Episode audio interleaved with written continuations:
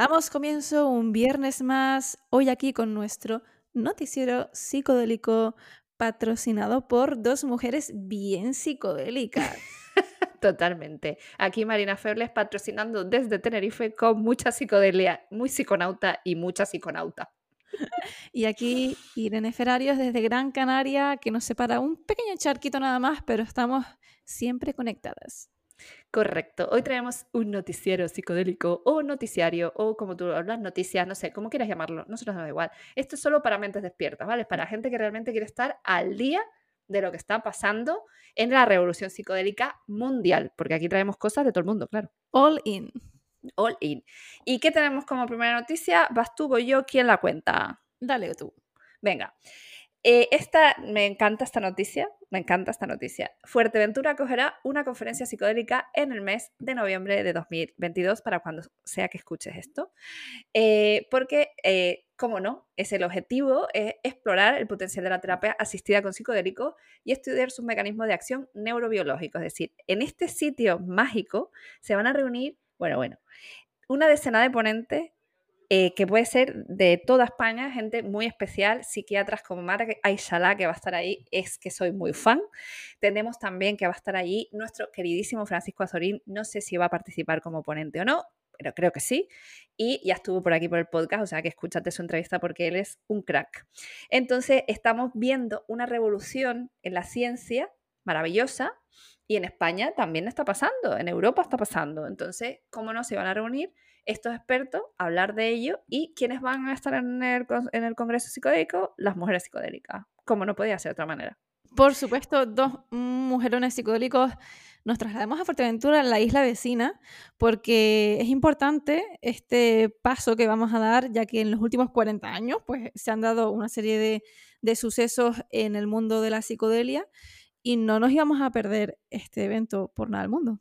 No, porque además es imprescindible porque allí va a estar la creme de la creme del ámbito europeo de la psicodelia. Y cómo no vamos a estar nosotros primero para entrevistarles, para hablar con ellos, para charlar de opciones, de qué manera la visión desde el del usuario, no solo del científico o del facilitador o del psicólogo o psiquiatra, sino desde el usuario, cómo podemos nosotros aportar también a esta investigación y ayudar en todo lo que podamos y transmitir, informar y, dar, dar la voz sobre lo que está pasando. Es que es evidente que hay un interés por parte del público general eh, y nosotros queremos dar voz a esa parte del público que como nosotros pues son usuarios también y consumimos sustancias psicodélicas. Pues nada, que el 19 de noviembre vamos a estar allí. Espero que estemos las dos, porque vamos a pelear duro para estar las dos. Y vamos a intentar conectar con todas estas personas mágicas que van a estar y generar estos vínculos psicodélicos más allá de eh, la pura ciencia, sino esto es algo de una, de una importancia, de la, es una importancia para la humanidad. Entonces tenemos que estar ahí. El evento, eh, aparte de ser un foro de discusión, también es una oportunidad para hacer contactos dentro de todo ese mundo de la psicodelia, científicos, personas relevantes, eh, gente de eh, abogados como nosotros también, que va para allá para darle un poco de voz al tema y también generar una serie de alianzas, ¿no? Porque al final, si nos mezclamos en este tipo de eventos y sumamos más todos juntos, pues saldrán cosas interesantes por lo menos. Y también porque poner en Fuerteventura un evento como este, pues pone una chincheta en el mapa de la psicodelia y de las investigaciones psicodélicas de todo el mundo, ¿no? Correcto. Y va siendo en Fuerteventura, hola, ¿qué tal? ¿Cómo no vamos a ir cuando la tenemos al lado? O sea, es que, que ya sería para, para decir, mira, tú de psicodelia, no, psicodélica, poca, poca cosa. O sea que hay que ir y ahí vamos a estar. Y por supuesto haremos, intentaremos hacer un episodio especial e intentaremos traer a todos los ponentes como entrevistados a este podcast y esas, esas conexiones que vamos a crear esperamos, esperamos que den fruto. Otra noticia que os traemos hoy en Mujeres Psicodélicas es algo relacionado con un mundo que no tiene que ver con la psicodelia, pero que eh, está generando mucho de lo que hablar, que es las fortunas tecnológicas.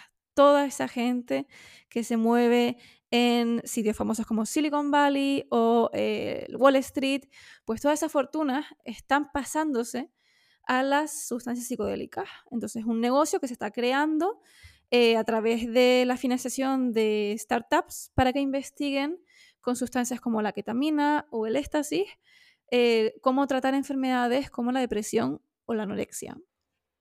Correcto. De hecho, vemos un movimiento muy fuerte en Estados Unidos de legalización de los psicodélicos y sobre todo hay grupos o nichos de, ciertas personas que son están haciendo muchísima presión para que se legalicen, por lo cual se está viendo un interés económico muy fuerte, porque ya sabe que donde hay dinero, ahí va a haber interesados en meter la mano.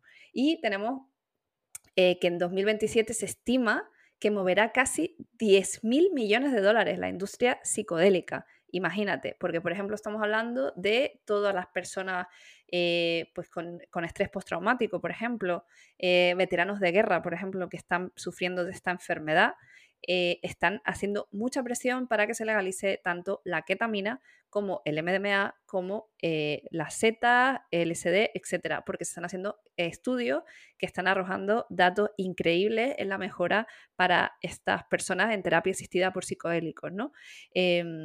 Pero hay que trabajar en ello, hay que trabajar en ello porque eh, tampoco podemos meter a cualquier farmacéutica en esto, porque al final lo que va a hacer es alejarnos de la, de la raíz inicial, de, lo bueno que es esta sustancia para nosotros y que al final va a pasar por manos de las farmacéuticas que lo que quieren hacer es chito, parné, dineriki y eh, nos van a dejar fuera, como está pasando con el cannabis en un montón de sitios del mundo que se está legalizando por ejemplo, no hay que ir más lejos, aquí en España, hablando de la legalización de ciertas sustancias, en, España, que iba a ser pionera, por ejemplo, mundial en hacer un ensayo clínico con MDMA, en 2002, al final ese ensayo clínico no salió a la luz porque se lo cargaron los políticos, básicamente se paralizó por la agencia antidroga y eh, pues era un estudio que entendía pues que la investigación de, mm, terapias innovadoras eh, era útil y tenías eh, y, era eficaz. Entonces,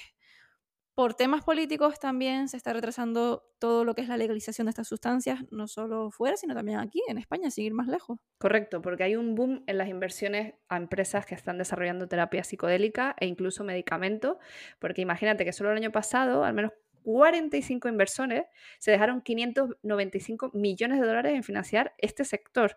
Em, eso lo analizó The Guardian. Entre ellos está Bob Parson, el fundador de GoDaddy, y que puso 7, 7 millones en proyectos de este tipo. Luego Elon Musk, nuestro queridísimo Elon Musk, que ha dicho por activo y por pasiva que es pro psicodélicos, pro cannabis y demás, ha apoyado esta tendencia y eh, comenta, ¿no? Se cita lo que decía él, ¿no? He hablado con muchas más personas a las que ayudaron los psicodélicos y la ketamina que los ESR, inhibidor selectivo de la recaptación de serotonina, y las anfetaminas. Imagínate, o sea, el tío sabe de muchísimas personas que le está yendo súper bien el tratamiento con este tipo de cosas, pero que sepáis que la inversión o sea, la sustancia que más inversión concentra es la ketamina, que sabemos que es un anestésico que en determinadas, eh, digamos, dosis provoca ciertos estados de la conciencia que permite ahondar en problemas psicológicos y psiquiátricos y está ayudando muchísima, a muchísima gente. Pero cuidado con la ketamina porque es bastante peligrosa, bastante inestable, es un anestésico y más si se eh, usa vía intravenosa. Nosotras en Mujeres Psicodélicas estaremos siempre al tanto de este tipo de noticias porque queremos saber eh, muy de cerca y también poder leerlo y, y vivirlo, los cambios que se produzcan en todo lo que tiene que ver con la legalización de las sustancias y, por supuesto, se los traemos todos los viernes en nuestro noticiero. También es importante, eh, un poco recapacitando en esto, que eh, el riesgo de que haya una burbuja económica en el sector, como está pasando con el cannabis, es un riesgo que existe y que ya se está viendo venir. Entonces, eh, hay que seguir muy de cerca este movimiento de inversión y vigilar muy bien qué empresas se meten, en qué proyectos están, si se están cruzando con temas de defensa, si están cruzándose con otros temas mucho más oscuros que no nos interesan, porque esto realmente es para el bien de la humanidad y para el bien de nuestras mentes y nuestros cuerpos. Así que, siguiente noticia. Hablando de mentes, nos metemos con la salud mental, los problemas de salud mental en concreto. Muchos científicos eh, apuestan por estas sustancias psicodélicas, que nosotros desde aquí la llamamos sustancias, no drogas, eh, para tratar este tipo de problemas, ¿vale? Gente que tiene depresión, ansiedad, adicciones, eh, miedos, pues todo este tipo de problemas hay científicos, por ejemplo, la Universidad de Johns Hopkins, que abrió un centro de investigación em, a la que se refería como científicamente como la medicina psicodélica. Correcto. Su finalidad no es otra que estudiar los compuestos como el LSD y la psilocibina como tratamientos para una gama de problemas de salud mental, como pueden ser la anorexia, la adicción y la depresión. Este es el primer centro de su tipo en Estados Unidos y se ha podido hacer gracias a la suma de 17 millones de dólares que ha sido aportada por contribuyentes privados y una fundación. En abril, el Imperial College de Londres inauguró el que se considera como el primer centro de este tipo en el mundo, con alrededor de 3,5 millones de dólares de donantes privados. O sea que el primero está en Europa y el segundo, digamos, de ese tipo, o el primero de Estados Unidos, sería el de la John Hopkins. Porque es evidente que si no hay financiación y no se crean las infraestructuras necesarias o las estructuras necesarias de investigación, poco se va a poder hacer a nivel científico para demostrar pues todos los beneficios o los riesgos que puedan tener el uso o el abuso de estas sustancias.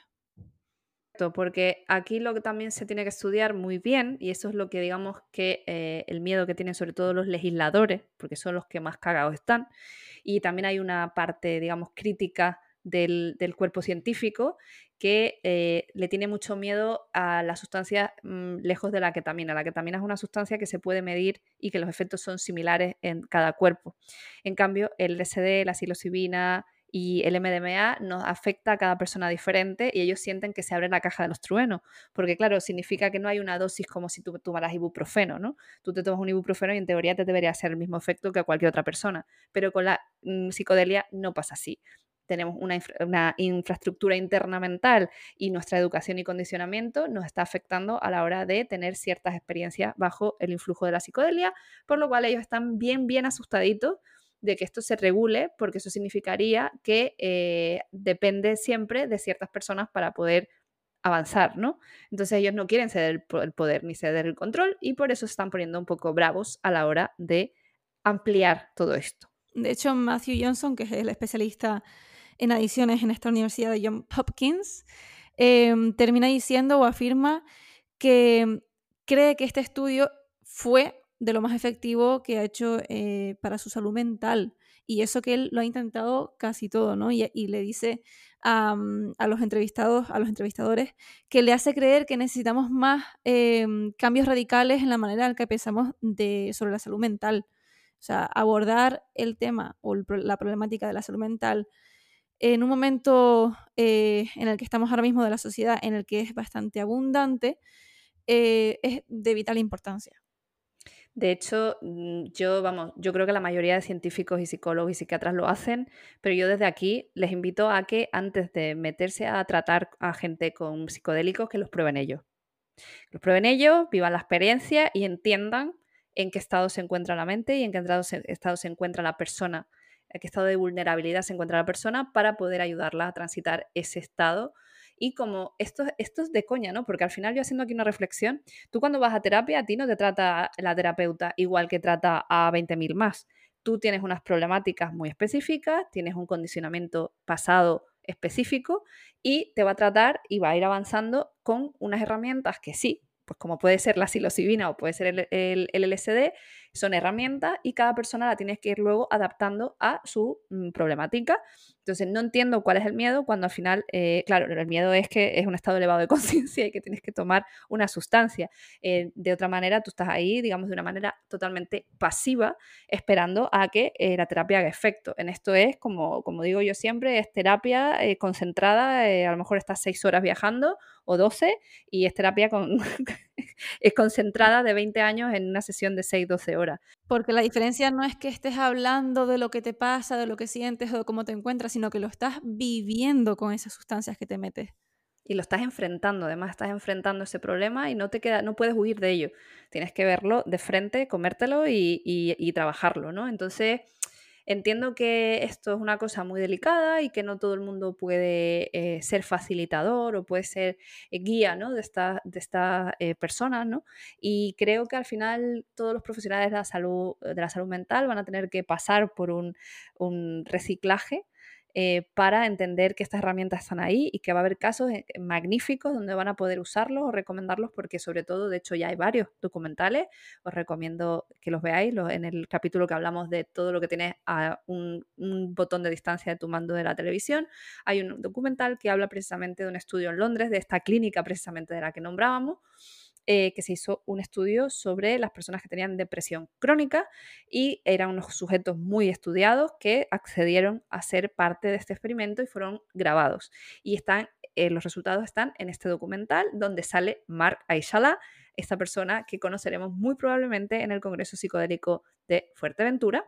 Eh, en el que habla básicamente de, esa integración, ¿no? No solo el viaje psicodélico que tiene esa persona y la guía y el soporte que se está dando durante ese viaje, sino también el proceso integrativo de toda esa experiencia para que tú lo vayas procesando en, en sesiones posteriores para que tu vida vaya entrando en orden, eh, porque es una experiencia muy trascendental y que enfrentas cosas muy serias y creo que va a pasar que va a haber muchas personas que se van a ser facilitadores y guías, acompañantes, eh, terapeutas con estas sustancias y espero que se regule muy bien para que todas las personas con problemas mentales, con problemas serios de depresión, serios, todos son serios, ¿vale? No estoy hablando de que unos sean mejores o peores, sino que todo el que sienta que es una solución pueda acceder a ello eh, con profesionales y personas formadas, que creo que eso va a ser una de las cosas que más vamos a aprender, yo creo, en la conferencia de Fuerteventura. Al final se van a crear puestos de trabajo,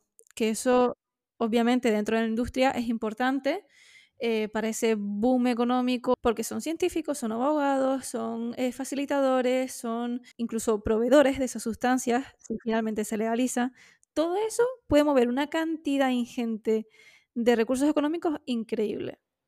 Además de, lo que se ha demostrado, por ejemplo, en la industria canábica en Estados Unidos, solo en California se, estima que han mm, recaudado 6 billones con B de dólares solo en impuestos sobre el cannabis en California en el último año. Entonces es un pastelito, mm, un space cake muy rico para el Estado. Nunca mejor, dicho. nunca mejor dicho para meter la mano ahí y ganar impuestos y eso en teoría se repercute en el bienestar del país. Y si toda la población quiere, o una gran mayoría quiere, ¿qué, narices hacéis escuchando o mirando a otro lado? Ojalá, ojalá, ojalá Alemania plante cara y sea, eh, pues eso, la punta de lanza de la legislación europea con respecto al cannabis y otras sustancias psicoactivas y psicodélicas. Ojalá, ojalá lo veamos, ¿verdad, Irene? Ojalá lo veamos y lo vivamos, ¿no? Ya que sí, estamos. Sí, sí, sí. Bueno, recordaros que tenemos un magnífico grupo de Telegram del que te vamos a dejar el enlace en, en la caja de la descripción del episodio. ¿Y qué más tenemos, Irene? Tenemos nuestras redes sociales eh, que nos puedes encontrar en Instagram como Mujeres Psicodélicas, en Twitter como M Psicodélicas. Estamos ahí siempre posteando nuestras fotos, hablando, manteniendo conversaciones, abriendo hilos y por supuesto, si quieres algo más íntimo, más reservado o quieres compartirnos algo, puedes hacerlo a través del email hola Nos encanta leerlos eh, a todos ustedes, a toda la tribu. Si quieres compartir, adelante, te animamos desde aquí que lo hagas. Y nada, escucha por supuesto nuestro importante disclaimer. Nosotras nunca hacemos apología del consumo, uso o abuso de cualquier sustancia. Y hasta aquí el episodio de hoy. Eso es, psiconautas. Ya sabéis que nos podéis encontrar en muchísimas plataformas, ya no solo escucharnos de manera pasiva, que maravilloso que estás ahí al otro lado, a lo mejor estás conduciendo, estás fregando los platos, o estás barriendo tu casa, o te estás yendo a correr y nos estás escuchando, ole tú, eso ya te lo digo. Y por otro lado, recuerda que siempre tienes un contacto más directo con nosotras, que siempre respondemos, que siempre estamos ahí para mantener conversaciones porque nos enriquece y nos hace muy felices que haya muchos psiconautas por el mundo o psicocuriosos, que hay muchos por ahí. Así que nada, os esperamos para el siguiente episodio y nada más, un abrazo muy grande, psiconautas a toda la tribu. Un saludo. Vamos con el disclaimer, dale go. Eh, las creadoras de mujeres psicodélicas no fomentan el consumo de drogas recreativas ilegales y recomiendan a los oyentes que consulten la legislación de su país para conocer la situación legal de estas sustancias y las posibles sanciones por su posesión, uso o suministro. En ningún caso, las creadoras de mujeres psicodélicas serán responsables de cualquier daño derivado de la información de este podcast. La inclusión de información a sitios web externos no debe entenderse como un respaldo de las autoras del podcast, a dichos sitios o a sus propietarios.